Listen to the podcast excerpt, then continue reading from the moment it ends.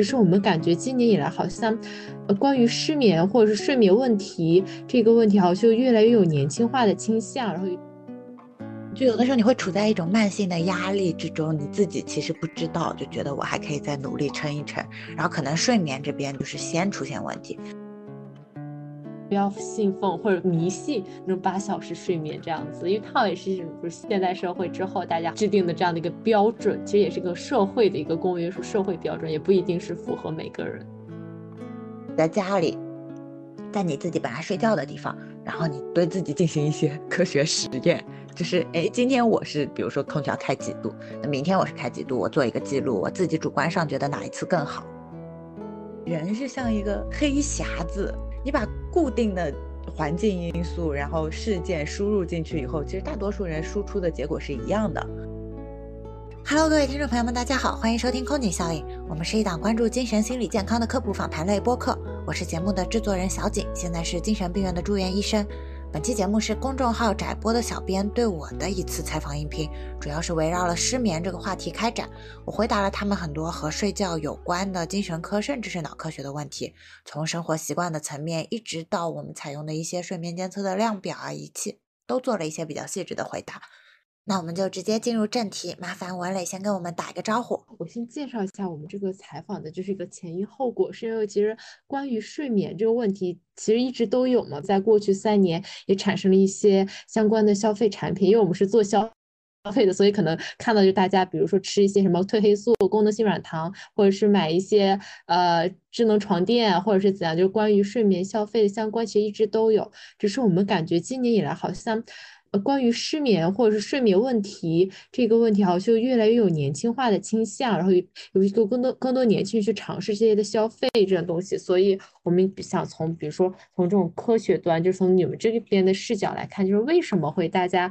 会有这样的一个睡眠问题，以及可能呃如何就有一些科学的解决，包括大家找的那些消费相关的，比如说吃褪黑素、吃吃睡眠软糖，或者是做一些音疗的服务的那一块，到底是否有用？所以这大概是围绕这一块聊睡眠问题。其实它应该是包含很多种，对吧？它不仅是失眠，它还有其他种分类，你可以介绍一下吗？就首先失眠，它就还有挺多种的，比如说具体，因为我们知道睡眠有很多个阶段嘛，首先是入睡，然后是睡着，然后是醒来。那在不同的阶段就会有问题，比如说你失眠可以包括入睡困难、睡眠维持困难，或者是早醒、中间惊醒、多梦，这些都是可以的。然后除了啊刚才说的失眠，另外还有嗜睡，就比如说白天很困很难醒来。然后还有一些比较特殊的情况，比如说梦游，然后或者。鬼压床就是睡眠麻痹，还有比如说睡眠呼吸暂停，或者有的人会在睡眠期间发作一些小癫痫，这些应该都是属于这个睡眠大问题里面的。失眠在呃我们这个脑科学领域吧，可以说它其实就跟比如说发烧、肚子痛一样，它是一个很常见的症状，它都构成不了一个诊断，就是它肯定是跟在另外一个病的诊断后面，比如说你是焦虑状态和失眠，然后抑郁状态和失眠。其实现在很多的就是关于那种焦虑啊，或可能会造成失眠，但同时好像失眠也会引发焦虑，我不知道这是不是有这种，它是否存在这种相互转换的关系？有，我觉得就是一方面，一个人他自己在比较焦虑的状态下，首先他肯定就会导致睡眠的障碍。那像比如说夜间惊醒、做噩梦、多汗、手抖，他白天就很焦虑，然后晚上可能到了这个要睡觉的时候，也会想起一些白天的事情。然后心跳加速，焦虑会导致睡眠障碍，然后睡眠障碍又会导致他第二天工作的精力不足，然后可能会加剧这个环境给他的压力，然后就是一个恶性循环。而且同时我们有观察到，其实尤其焦虑的人，其实焦虑的人对自己的身体状况和精神状况是非常在意的，就是他的这种焦虑不光体现在他对工作内容上，其实他对自己的身心状况到底好不好也很焦虑。所以一般焦虑的人会很关注自己的睡眠质量。然后可能这种关注又会导致他晚睡了十分钟，他就觉得说啊，今天怎么办呀？这种。那那为什么？比如说大家焦虑的原因，现在我不知道，比如说从科学角度能检测出来吗？因为我因为我理解就是你们除了比如说是做用上一些仪器去检测大家的一些大脑神经的一些问题之外，你们可能还会通过和病人的访谈，不是应该不叫病人，就是来访者者的访谈，可能也会了解他一些比如说工作或生活的状况。然后我不知道这样子是不是能能总结出或者发现出大家的焦虑的来源，或者是抑郁的来源。嗯，首先门诊上，其实精神科门诊上做这一方面相对来说做的没有那么好，因为可能病人来了以后，我们更多的是在甄别症状，就是他会说啊，可能学习压力比较大，工作压力比较大，但是这个压力到这儿就点到为止。那可能更多归因上的东西，就是他的这种焦虑跟现在嗯处境的关系，甚至是和一些早期的童年回忆啊这种社会大环境的关系，可能是心理咨询做的更多一点。可能我私底下跟朋友交流，呃，这两年确实会感觉到，就是跟这些就是大环境嘛，经济不好啊，包括可能疫情风控造成的一种，就是不安全感是有关系的。包括那个时候，可能就是啊，突然失去工作，什么都做不了的那种恐慌，可能会变成一种 PTSD 的形式留在心中，这是有的。那从你接触到就是来精神科的人来看，你有感觉说，比如说这两年或这一年来有越来越年轻化的倾向吗？还是更多的还是可能，因为我知道哈，中老年人其实睡眠是相对比较短的，可能会感觉他们会觉得更有问题的一些。呃，其实整个门诊门诊上的话，其实青少年变得很多，就是在读书的孩子们，嗯，然后一般就是。嗯，小孩的问题会被放大的很明显，尤其是当孩子睡觉不好的时候，其实家长会很焦虑，所以家长会把他们拖到就是精神科门诊来，因为精神科门诊相对来说其实是有门槛的。嗯，那尤其比如说我们年轻的打工人，或者是怎么样，我们更多可能会通过你刚才提到的这些消费行为，然后来平衡自己的这种焦虑，或者去了解一些睡眠方面的知识，或者去。服用一些保健品，但真的你说到呃精神科门诊来了的，嗯，一般就是其他合并的情绪问题很严重了，然后可能睡眠只是一个情绪问题的缩影，一个反应，一个躯体化的症状，其他可能还会有头痛、头晕，然后就我刚才说的这些心慌手抖啊这种的，还有食欲的下降。那嗯，门诊上其实是孩子多，因为孩子一旦睡觉不好，他第二天早上的时候上学没有力气，就很容易被。首先很容易会被老师关注到，老师就会要求家长去带他，是不是去干预一下这种，这种反而阻碍少了。嗯，那我理解一下，比如说，就对于成年人来说，如果他只是可能就是只是晚上睡不着，或者很长一段睡不着，但他比如说我没有出现手抖或者什么心慌，就各种其他躯体反应的话，其实更多的是就按照我们的常规理解，就是感冒，其实在家吃感冒药就可以了，没有必要去到医院这样的一个程度。我心目中知道的朋友大多数是这个心态，但是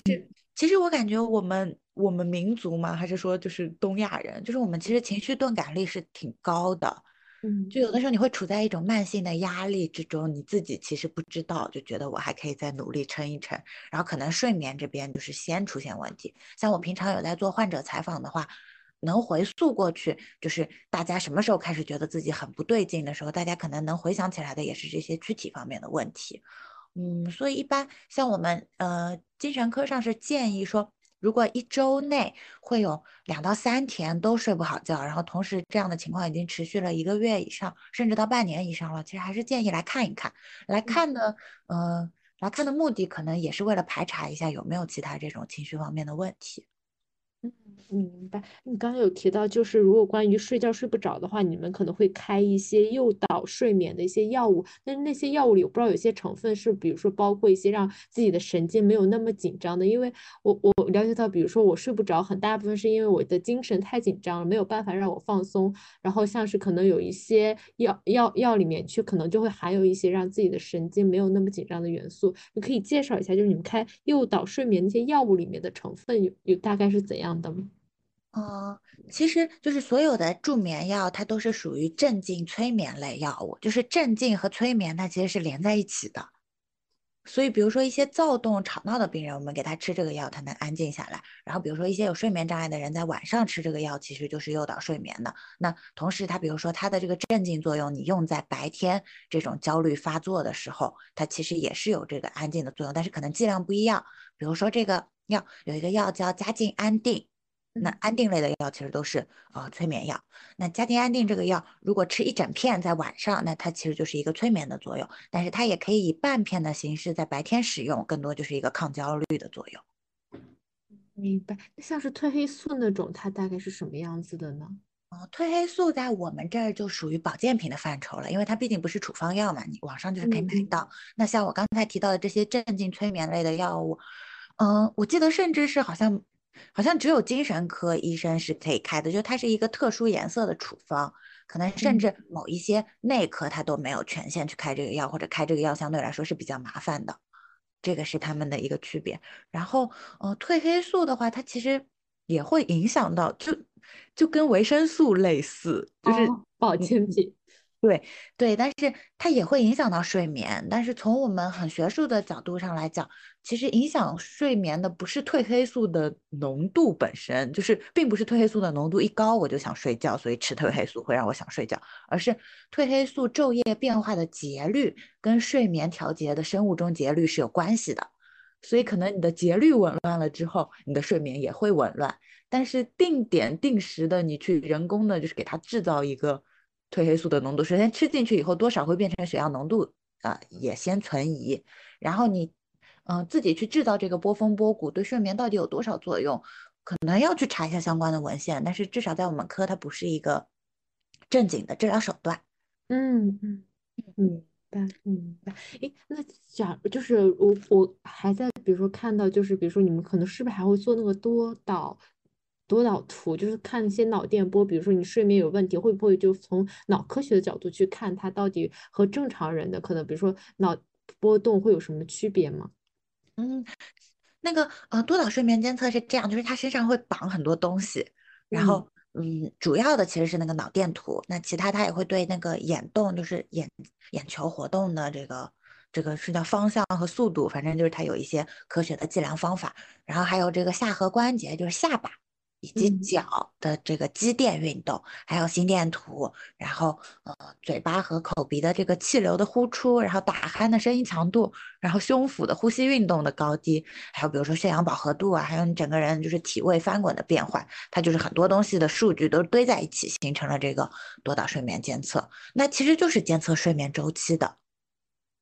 睡眠周期可以介绍一下没有？好像看，比如说像是华为或者苹果，他们都有一呃那种睡眠类的 APP，然后看很多人，比如说在网上看自己的深眠深眠的那一段时时段大概是多长，浅眠的又是多少，就好像他们会有个不同的时区，然后也会有那种波峰波谷的那个样子。呃，就是首先就是智能手表。和其他穿戴类的设备，它相对来说它的监测肯定是没有那么科学。那很多设备它背后的算法，它其实也没有公布，它只说自己是一种黑科技。那可以想象，它应该是通过比如说人的抖动，然后心率，然后有些设备它可能还加一个血氧饱和度。但是，嗯，其实睡眠最重要的脑电，它是肯定是很难监测到的。嗯。嗯，那呃，首先睡眠周期它分成，大家应该也比较熟悉了，分成快速动眼睡眠和非快速动眼睡眠。然后首先可能是进入快速动眼睡眠，然后是进入非快速。那非快速期间，它又可以分成一期、二期、三期，到了三期就就是我们说的那个深度睡眠了。嗯嗯，明白。那像网上说的那种睡眠周期，那个是科学的吗？我看那看刚才看那个人民日报发的意思，好像就是介绍，其实不一定是睡满八个小时，因为我们现在不都说好像是八个小时才是健康的睡眠，或者是呃呃成人睡眠可能都要在七八个小时左右嘛。但其实有的人说，其实我只要在这个呃健呃睡眠周期内，其实就就可以，就不一定要睡满八个小时。它睡眠周期就是我刚才讲的这一些阶段，它会交替性的出现的，就是按顺序出现。然后可能你深度睡眠持续了一段时间以后，你又会回去，就是又会回到那个做梦的快速动眼状态。然后可能那个深度睡眠本身是最有助于呃恢复就是精力的一个睡眠阶段，但是它不会一直出现，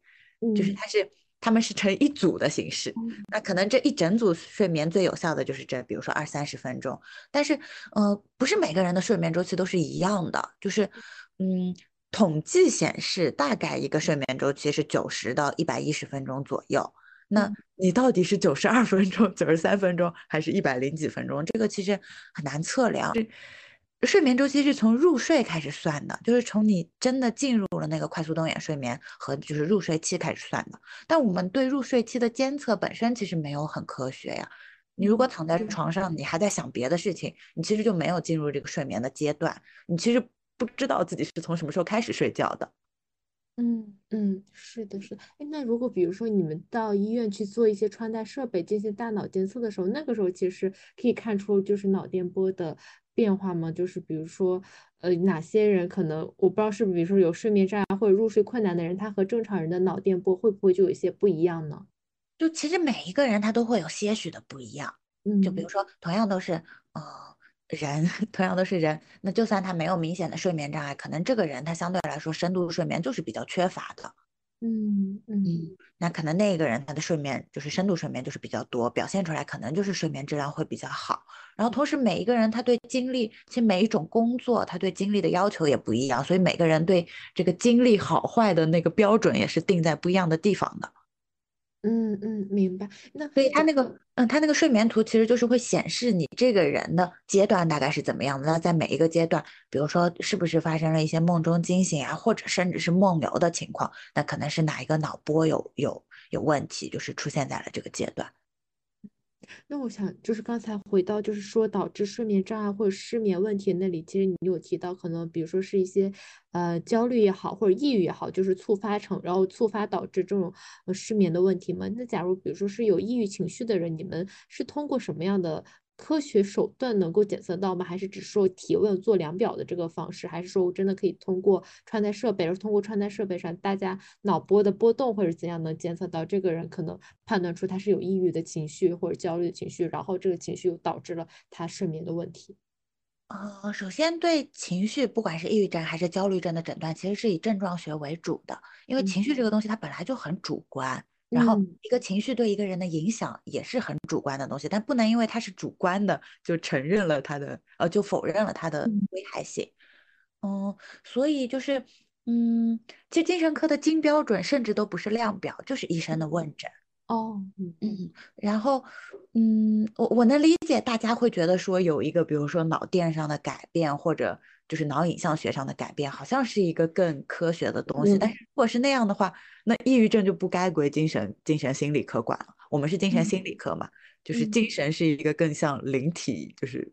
看不见的东西。那神经可能是具体的脑区某几根神经细胞。那如果抑郁它能确定的定位到某一个脑区的功能减退，那它其实就会变得跟老年痴呆一样，更多的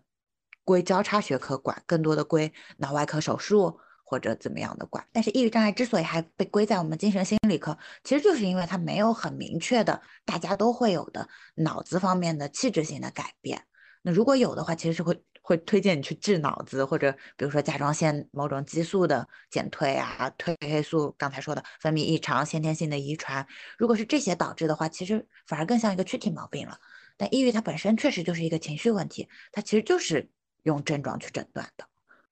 嗯嗯，明白。那像我们大家，我感觉就是会有一个执念，就包括自己睡眠不好，也就是很希望能用一种很科学的设备来检测出我睡眠真的是不好。那其实这个就跟我最刚开始提到那个情绪钝感力是有联系的，就是我总感觉我接触到的人也是，就是自己可能主观上体验到了情绪不好，甚至是睡眠质量不好。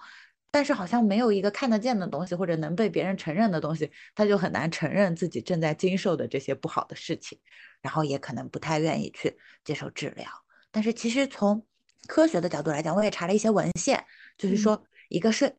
呃睡眠质量到底是怎么来界定的。那其实甚至是在文献研究的领域上，其实每一个研究设立的睡眠质量的好坏的标准，就是好和不好不同的组，它的标准也不是统一的。所以，甚至是在科学界、学术界，它都没有一个很明确的标准，说你达到了怎么样怎么样，你就是一个很好的睡眠。那回到这个患者的层面来说，其实一个，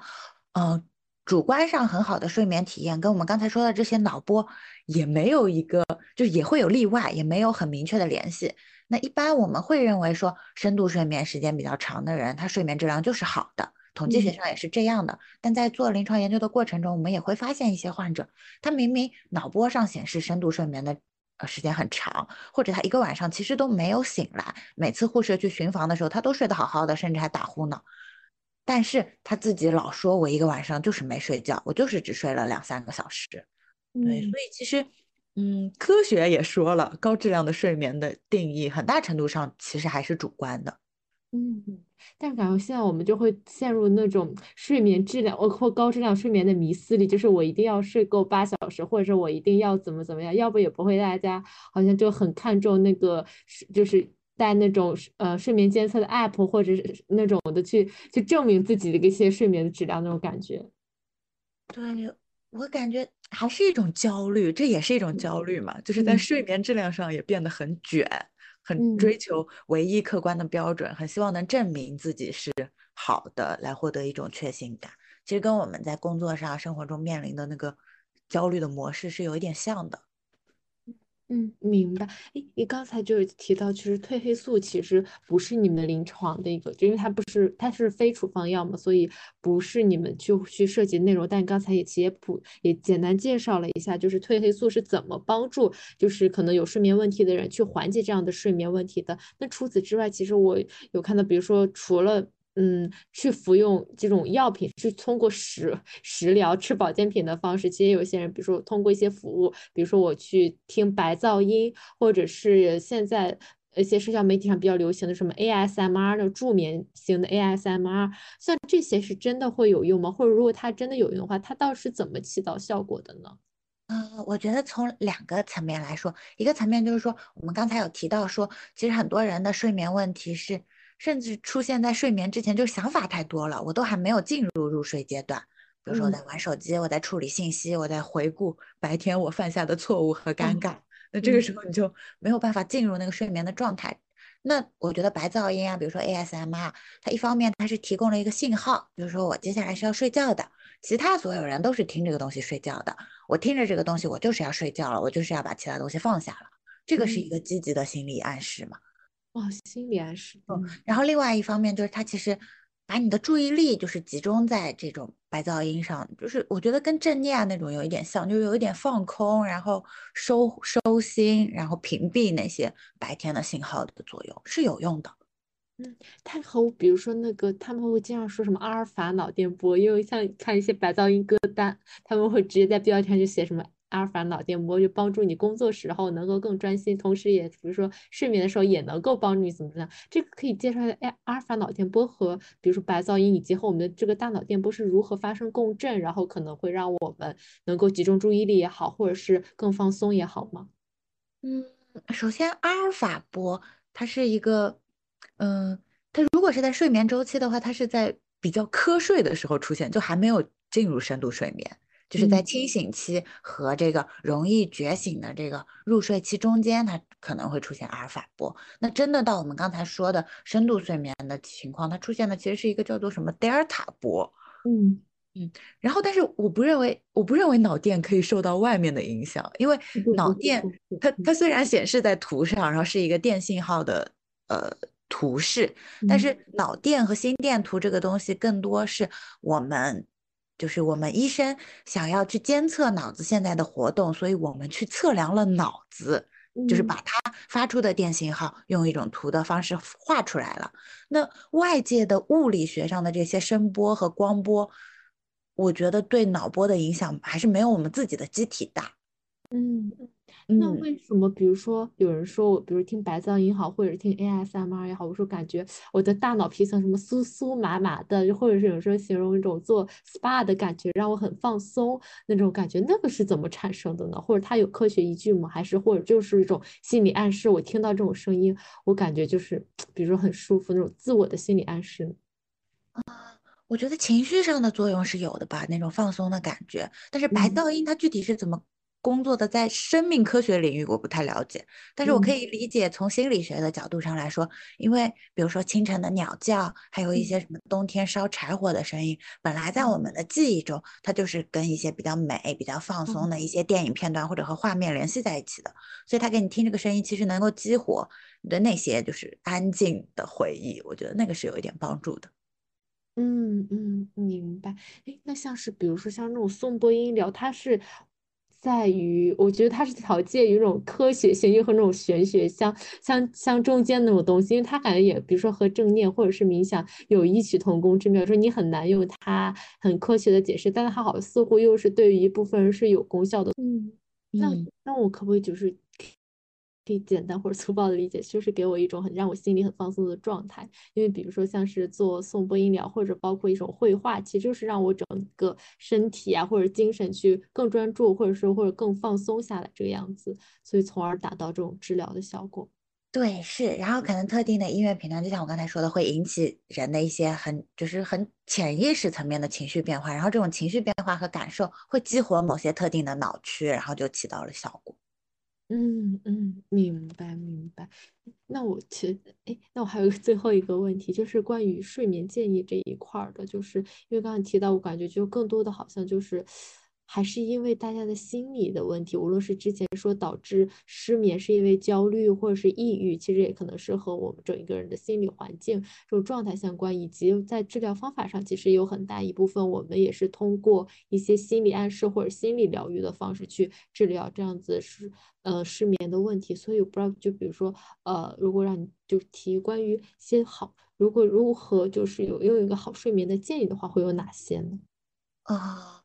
嗯。首先就是养成良好的睡眠习惯很重要。就是如果把我想想，如果把失眠这件事情看成一个慢性病的话，我就不知道大家对糖尿病是不是很熟悉。就如果一个人他是有糖尿病，就如果家里周周围的老人有糖尿病去看医医生的话，会知道说糖尿病这个病也是这样。就是说他如果能饮食控制血糖，那就先饮食控制，不行了我再吃口服的降糖药，再不行我就会打胰岛素。所以其实这个失眠的治疗是这样，你能从生活习惯的层面去控制它的话，就先从生活习惯的层面。那讲到的一个就是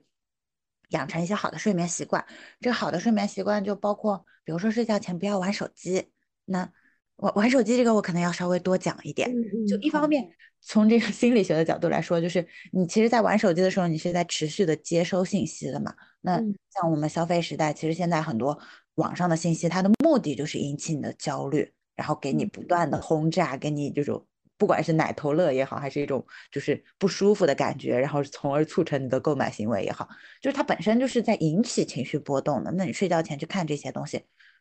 刷短视频，肯定就是会影响到你进入那个睡眠状态。这个是一点。那还有另外一点，就是我们刚才有提到，其实光。呃，光照节律它是会影响褪黑素，然后也会影响一些这个呃脑子里其他的这种呃神经递质的形成的。所以，尤其是手机它发出的这种弱蓝光，它其实是会影响通过我们视网膜细胞传递到脑子里，会影响一些特殊的神经核团，然后影响这个褪黑素分泌的节律的。所以你在睡觉之前，你很近的接受这个手机蓝光的照射，其实会对生物钟产生一个破坏。嗯嗯。所以建议大家睡觉前不要玩手机，这是一点。然后还有一点跟这个玩手机相关的，就是说啊，其实一个好的睡眠习惯是需要仪式感的。就你要让大脑知道床是一个睡觉的地方，你不要在床上吃早餐、吃东西，然后不要在床上，比如说看电影或者干嘛的。就是你你设定你的卧室就是一个专门用来睡觉的地方，然后你睡觉前你。处理好其他所有工作之后，你可能你换上一套舒适的睡衣，然后你上床，你就知道我只做睡觉这件事情，这样也会稍微好一点。就是给到自己一个心理的暗示，也是通过一个物理的，无论是换睡衣，或者是不去做一些事情，通过一些物理的方式给到自己心理暗示这个样子。对，但是心理暗示这个东西，它其实还是挺科学的，因为你大脑其实也是会形成一些习惯化的记忆的嘛。嗯嗯。那我们说什么习惯要二十一天养成，其实也是。也是这个惯性的，嗯，明白。因为我想稍微插一句，因为你刚才说到节律，你之前好有提到好几个字，就是关于提到褪黑素时候也提到节律问题，这让我想到，比如说现在一些加班，其实就很破坏我们的生物钟或者是一些睡眠的节律，所以是比如说，可能这也是很。难避免的，我感觉，比如说因为工作，可能你就不得不去加班，然后因为加班，你就可能又熬夜，然后破坏你的睡眠状况，可能就本明明白天已经很累了，但是你的这个节律已经被打破了，所以你躺在床上好像还是睡不着。是，而且就是加班了之后，其实还是需要休息和娱乐的。然后，但是加班了之后，人又很累，又很晚了，这个时候能从事的娱乐活动其实就是玩手机，对，就是刷短视频啊什么的。嗯，嗯所以他其实确实也是这个工作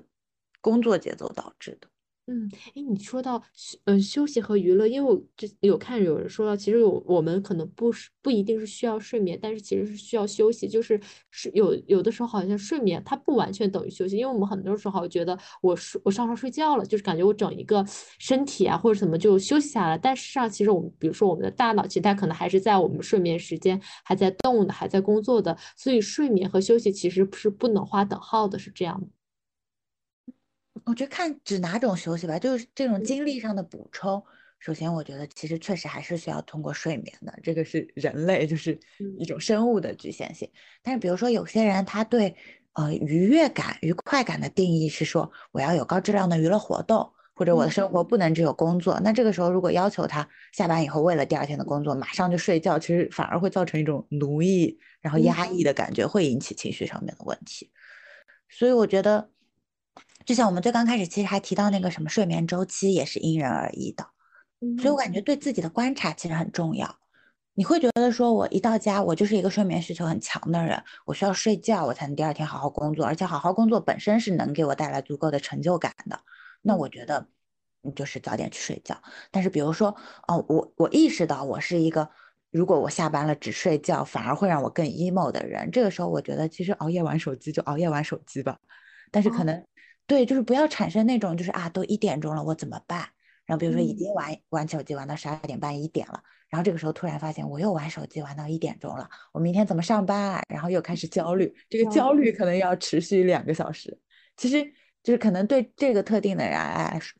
对这个特定的人来说，他要他无法去掉那一个多小时玩手机的时间，但是我觉得这一个多小时的内耗和焦虑的时间是可以剔除的。嗯嗯，明白，这很有意思。因为好多时候我们就是觉得，好玩手机或者是不睡玩手机不睡觉是错的，但是可能就是因为现实情况是没有办法控制住自己，所以那种懊悔啊、什么愧疚啊，就是那种就更就是会加大自己的那种心理负担。但是我觉得，就是学一些这种脑科学啊、精神病学，包括心理学之后，你就能发现，其实很多时候人是像一个黑匣子，你把固定的。环境因素，然后事件输入进去以后，其实大多数人输出的结果是一样的。像为什么好像我们总在说原生家庭给我们造成的创伤，那其实差不多的家庭养育出来的孩子会有类似的问题，不是说他们完全是一样的人。那在我们现在现代的这个工作强度下，比如说你就是加班到八九点，那你回到家以后，可能大多数人就是想玩手机。前段时间小红书上还有那个热帖，意思就是说什么什么穷人在玩手机，什么富人去。怎么锻炼自己怎么样？然后有人就出来杠，意思是说，就是为什么穷人只能玩手机？就是我我们只有这个娱乐方式了，而且我们的精力只够这个娱乐方式去来填补大脑需要的那些多巴胺。所以很多时候，我觉得不要给自己太大压力，包括你几点睡这个事情，可能像我们刚才提到习惯、环境，就这些是可以去改善的。嗯，比如说。你去设置一些香薰蜡烛啊，或者你把你卧室的温度、光线调到你喜欢的那个程度，不是说一定要巨暗或者一定要留一盏小夜灯，而是要观察自己到底哪一个情况下睡得更好，然后去给自己创造这个条件。这些外围的努力是可以做的，但如果太多的把自己主观上到底想不想睡觉和有没有入睡、睡眠质量挂钩，我觉得这个有点太唯心主义了，就这个这个思维方式是不可取的。嗯，明白。因为刚才好围绕睡眠习惯，其实刚才有介绍，就是睡前的一些小习惯嘛。但是好，刚才随口提到一个多巴胺，其实我好像看到，比如说我运动，适当的分泌多巴胺，是不是也会有助于我晚上的睡眠？有，而且运动之后会累嘛。嗯，具体上的疲劳其实也可以助眠。而且我感觉就是睡前运动其实是一个很自律的标签，就是现在现在我们的整个。话语体系里面对身材管理啊、运动啊、健身这件事情还是鼓励的，所以你如果下班了之后，你还有精力在睡前浅浅的运动一下，其实对自己也是一个自我肯定。嗯，哦，这感觉又是回到心理暗示那一种感觉，觉得可能我自己接触的理论就是比较偏就是心理这一块的，所以我聊这个会比较多一点。那。不会说，比如说我运动会让我整个身体处于很兴奋的状态，反而可能如果太近了，比如说睡前半小时去运动，可能反而让我会睡不着嘛？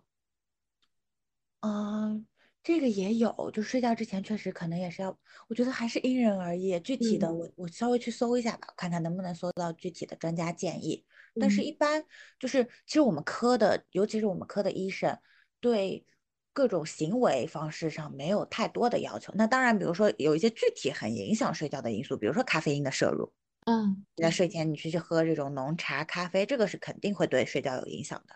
但是，比如说对运动，或者是你刚才提到的颂钵啊、音乐疗法，甚至是褪黑素，其实每个人的耐受程度和每个人的嗯、呃作用是不一样的。所以，其实我们对这一块是比较放任的，就是精神科医生，我们不会强烈建议你这样做比较好。那如果大家都说哎这样好，我们觉得去尝试一下也没有问题。嗯感觉感整个是比较，刚想说宽容，就感觉很 很宽松，就是你会感觉好来这边找你的人，其实整一个人可能是在精神压力或者已经很焦虑、很紧绷的状态。如果你们再去去规定一些条条框框，反而好像会让他们这个框更更小、更紧张了，这种感觉。嗯，就是我们在门诊上能很明显的感受到，就是尤其是一些焦虑的病人，他对自己的饮食习惯，然后一些行动上的习惯，他会非常的在意。比如说，他会说嗯我到底可不可以吃什么？我应嗯该在几点起床？包括你给我开的这个药，具体是要什么时候吃？那比如说会不会有副作用啊，或者怎么样？他是很在意的。但是其实对我们医生来说，我们对生活习惯上的规定没有那么多。那因为因另外会有，比如说行为方面的。就是心理治疗师，然后比如说营吃饭的话会有专门的营养师。那其实医生更多在做的一个工作是说界定到底有没有病，就是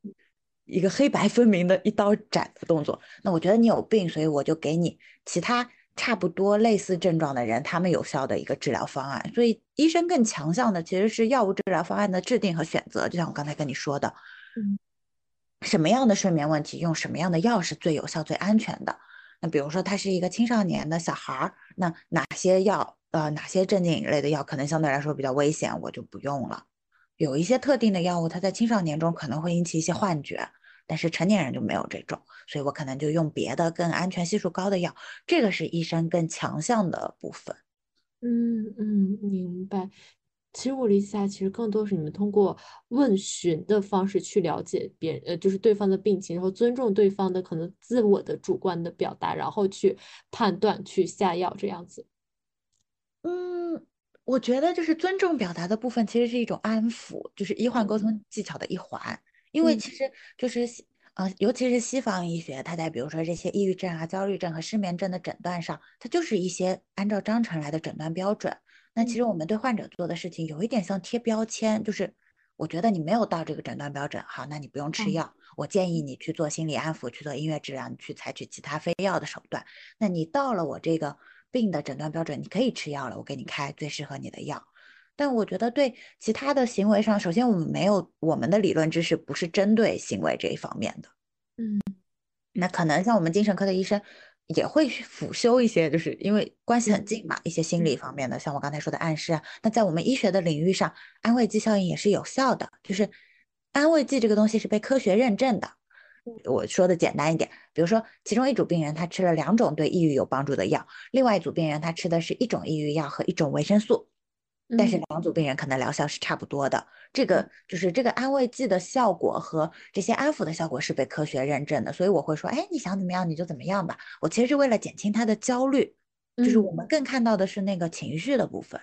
那个好像是要对症处理的。但是生活习惯上，除了就是不要抽烟、不要喝酒，然后嗯睡觉前不要喝浓茶，就是这些很明确的，其实在更细的生活习惯上，医生都没有把控的那么细。嗯你讲那么多，说到最后，首先就是希望大家能更理解一下医学。另外一方面是说，其实每个人在对自己的行行为把控上，我觉得就是不用这么细。如果你已经变得很焦虑的话，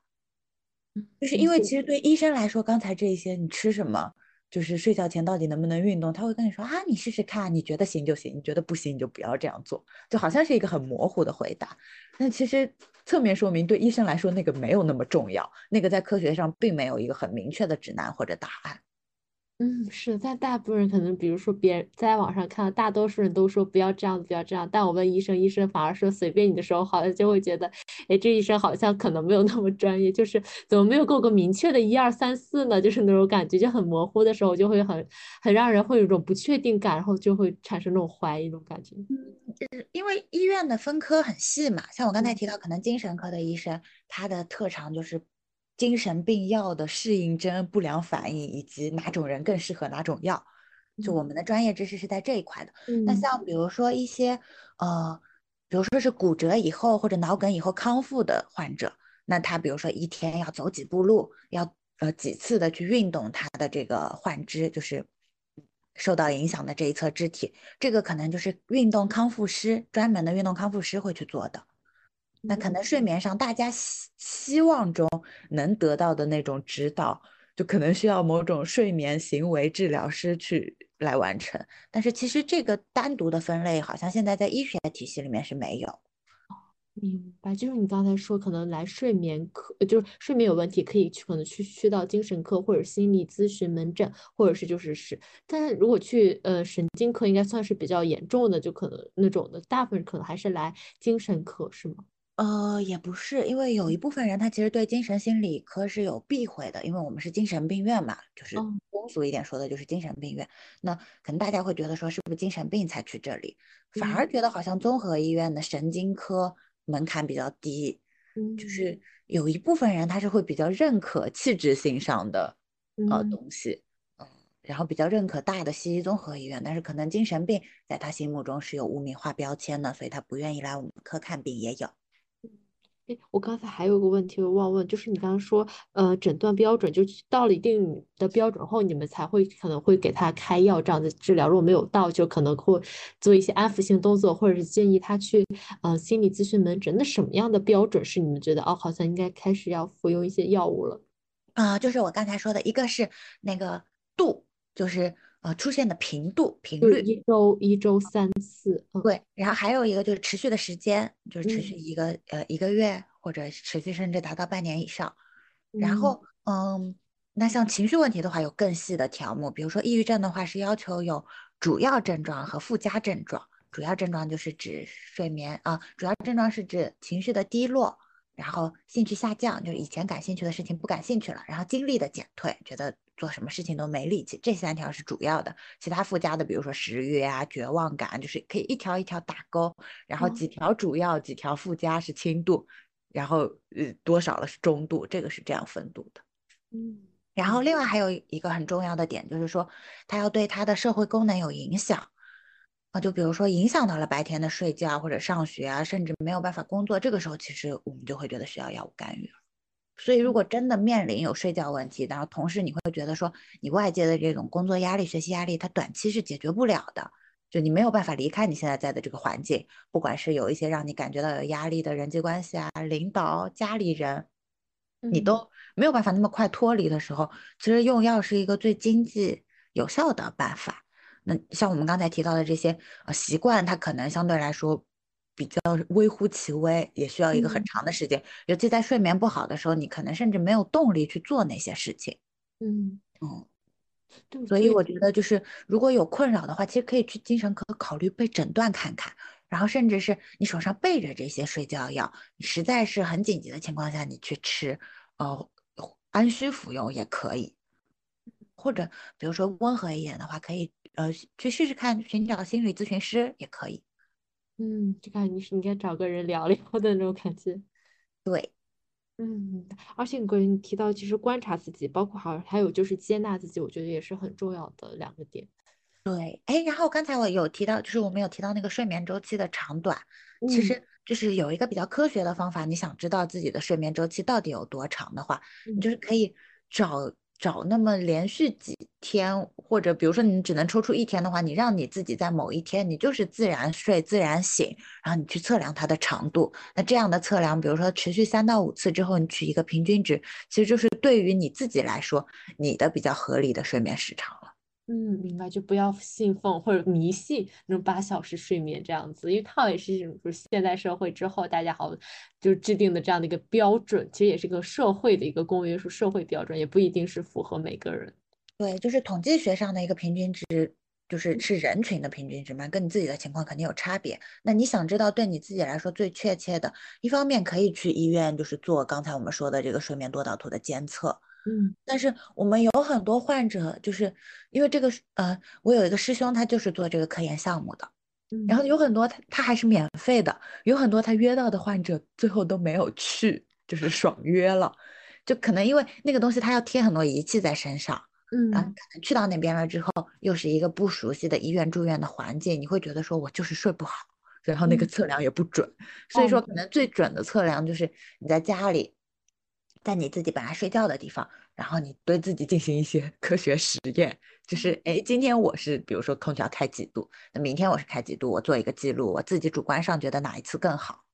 这样可以可以。可以做一下这个事情，做这个事情的同时也可以缓解焦虑，因为我们说焦虑情绪它其实是由这种未知的恐惧，然后这种裹足不前的无奈感组成的。那当你把这个睡眠的问题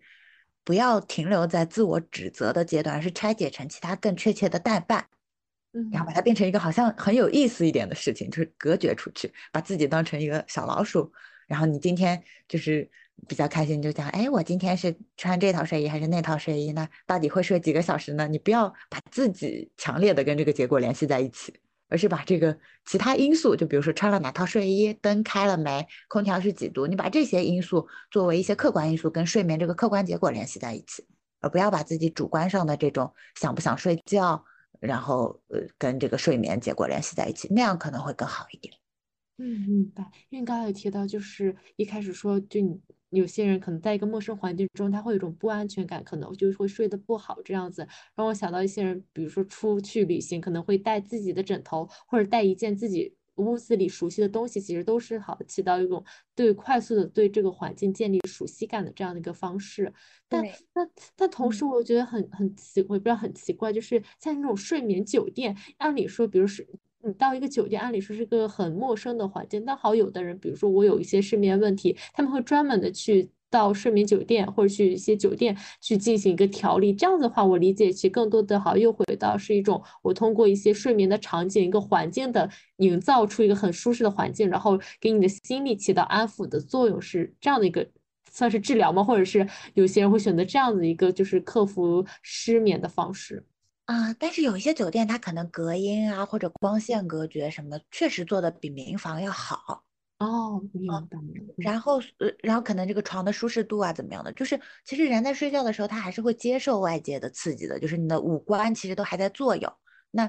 可能这些外界的刺激，就是我们刚才提到白噪音，可能是一个好的，就是好的东西。那比如说突然的噪音，楼下的喧哗，或者就是。呃，光线就是月光突然射到眼睛上，这些刺激可能都会导致觉醒，或者导致这个啊睡眠变浅，或者在已经浅睡眠的时候接受到外界的刺激，然后呃进入到梦中，或者导致你的轻度觉醒，然后察觉到自己做梦，就是所以就是可能去一些酒店，这些干扰会少一点，这个是科学的，我觉得。哦，明白，明白。对，就是抗干扰。因为我之前聊了一个，就是可能又使用 ASMR 助睡的人，他就是因为自己的邻居其实会有那种吵声，但那个吵声其实不是连续的吵声，就是在某一个可能。到晚上，比如说十二点或一点那个时间段，猛不丁的来一两下的时候，这种未未知的，你不是不知道他具体在哪一下会敲那一下的时候，就会让他神经特别紧张。所以他呢，在此之前就必须要看 ASMR，自己进入的状态，以及用这个声音去